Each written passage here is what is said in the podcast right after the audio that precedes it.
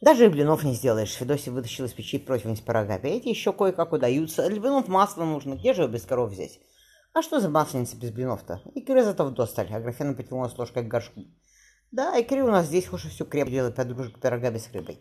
Надо, чтобы коровок нам прилетали. А то вон он кивнул на Никитку, вырастет он, даже молочка не похлебает.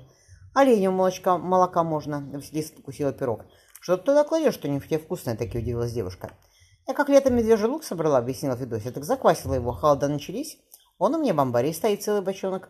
Если с обозом, с обозом еще каких себя привезли, уже и огороды повезли, повезти можно закладывать. А что сей огород, спросила Графена. Там капусту сажают, лук, чеснок, Федосия загибала пальцы, огурцы так же. Огурцы солить можно, капусту квасить. А то у нас сейчас пост великий, опять на одном хлебе сидеть будем. У нас, кроме ягод лука медвежьего, не растет ничего, грустно сказала Графена. Я хлеб попробовала, только повенчалась когда. Завтра в церковь пойду, улыбнулась Василиса. Теперь гулять можно на туру. А может, и с батюшкой матушкой приедут. А то, после родов его видели, так с сих пор не навещали, нас качают. Но Пасха уже скоро встретимся. Хоша Вася скорее вернулся, э, вздохнула Графена. Скучно, даже готовить не хочется, нет для кого. Сидишь чисто избе и думаешь, как он там, кто ему обед-то подаст, кто одежу починит. Василисе у нас хорошо, смехнулась Федосия. И муж рядом, и сын, есть чем заняться. Ты, Гроня, если хочешь, ко мне, ко мне ходи. У батюшки не всегда время есть. Я тебя и читать обучу, и писать тоже. А что травник твой, спросила Федосия, давай идти грудь. Пишу. А, э, спросил Василиса, давай идти грудь. Пишу, отозвалась Федосия. Работы много. Травы здесь не те, что на Москве. Мне хоши рассказали кое-что, когда с батюшкой кочевала. А все равно надо все попробовать. Настой сварить, все дело не быстрое. Как покормишь его, кивнула Графена на ребенка. Пойдем на реку, на реку посмотрим. И на чучело сегодня делать зачали, ради, ради масленицы. Только проверемся сначала, строго сказала Федосия. А то как те сотворили, все кашки выпачкали. Внимательно посмотрев на Григория Никитича, Яков Челков усмехнулся. «Ну что, кузнец, видишь, Тобольской крепости ждут тебя. Там и все поставить надо, людей обучить. Здесь есть кому заменить тебя?» «Да есть», — неохотно ответил Гриша, смотря на наместника в красный угол, где горела, горела лампадка перед иконами. «Они не мастера еще, но недолго, на, на недолгое время сгодится. Ты там до Пахской пробудешь», — пообещал Акif Иванович. «А как брат мой сюда поедет, я так принимать, так же и ты с ним». Так же ты с ним. Не хотелось бы семьи-то надолго уезжать, заметил Гриша. У меня сына трех месяцев не исполнилось, а после крещения только он родился. Ни одного же ты его оставляешь, поднял бровь юноша.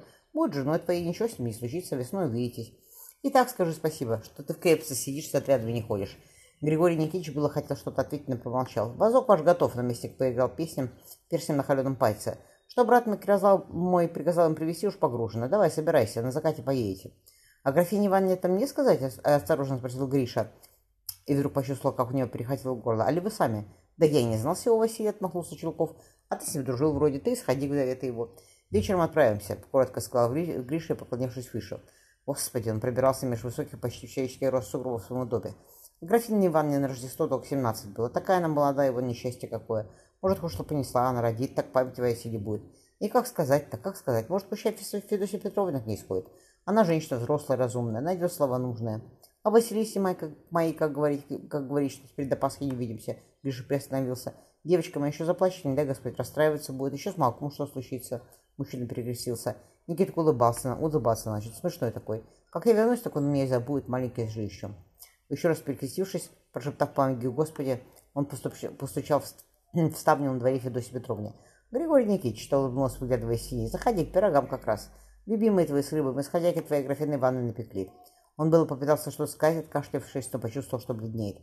«Волк», — прошептала Федосия, садившись за дверной косяк. «Ты не говори, ты говори, не молчи, Гриша, что с ним?» «С волком все хорошо», — глухо сказал Гриша, опустив голову. «Ты это, Федосия Петровна, меня послушай». Закат играл на трой, когда Гриша обнял жену, прикоснулся к бабе к теплой щеке спящего на руках сына. «Не ехал бы ты», — сказал Василиса, тоскливо опустив голову. «Как мы себе здесь будем? Как мы без тебя здесь будем, Гриша?» Она вскинула темные глаза, и Григорий Никитич сказал, иди сюда. Он распахнул полушубок, а жена нырнула прямо его в руки. Она была такая маленькая, что он легко накрыл ее и Никитку полами. Василиса взяла его жесткую ладонь и потерлась на нее носом. «Уточка моя», — нежно шепнул муж, — «себя береги, Никитка так же». Девушка только кивнула, не в силах оторваться большой надежной руки. «Ты вот что, Григорий Никитич, започно сказала Федосия. Я грунь-то настоит дала, как это явилась она. Сейчас спать будет, а потом ты не бросай ее. Поговори с ней, я знаю, как это вдовой остаться». Она помолчала. И в крепости нечего и болтаться. Пусть похоронит Василий сразу назад. Мы здесь присмотрим за ней. Ну, с Богом. Федосия перекрестила вазок и прижала к себе Василису. Нас он-то не хлюпай. Мы с тобой теперь вдовы соломенные. Мужиков ждать будем. Так весна и придет. Смотри-ка, Василиса прищурилась. вслед удивляющийся вас, куда нарто кто-то нам едет, мужские вроде, и олени у него хорошие, холеные, сразу видно, любит он их. Глядевшись в снежную равнину, ахнув батюшка, Федосия бросилась прямо по сугробам навстречу отцу.